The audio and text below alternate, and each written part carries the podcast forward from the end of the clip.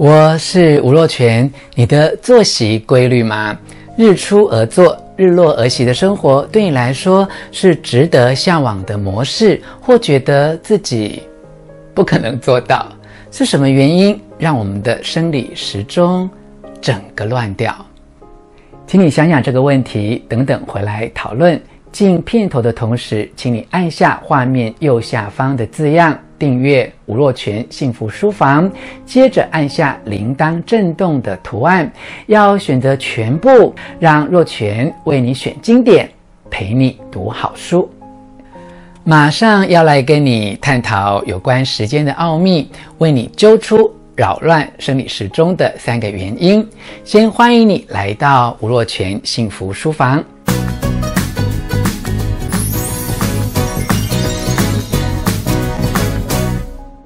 根据生理时钟决定一切，作者麦克布劳斯博士的研究，所谓的生理节奏早就已经存在于每个人的体内，而且就在 DNA 当中。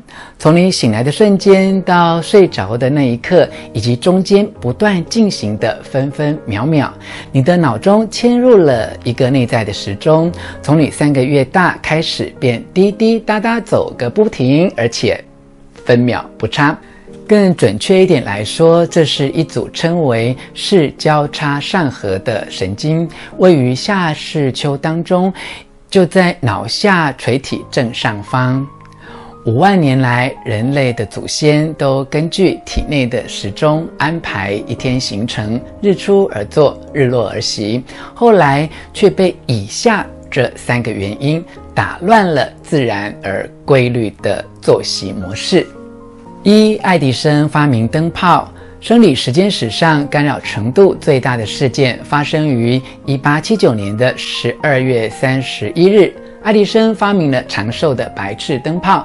他还说过一句名言：“我们会让电力变得极为廉价，到时只剩下有钱的人才会点蜡烛。”我想他的意思是，有钱人愿意花钱点烛光买浪漫。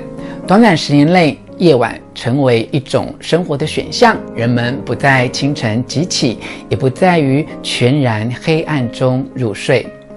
第二，交通进步，把人快速送往远方。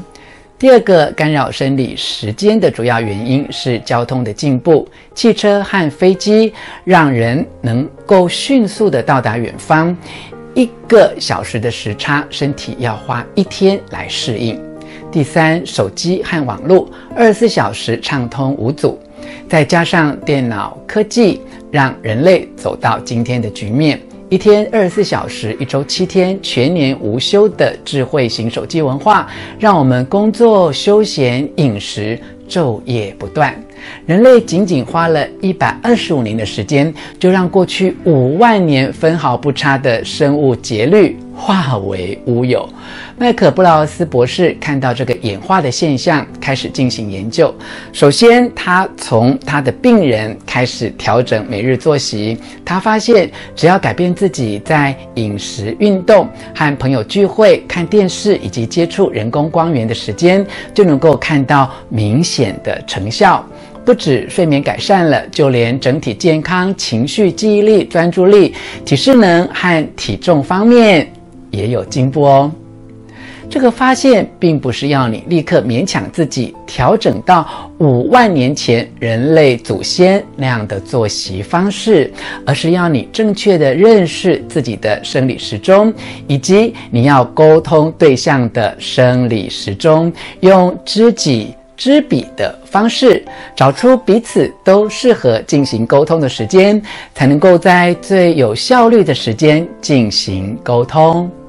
以下是吴小泉的残酷观点：所谓珍惜光阴，并不只是充分而妥善地利用每一分每一秒而已，更重要的是认识生理上的每一个不同的时刻对你的意义与价值。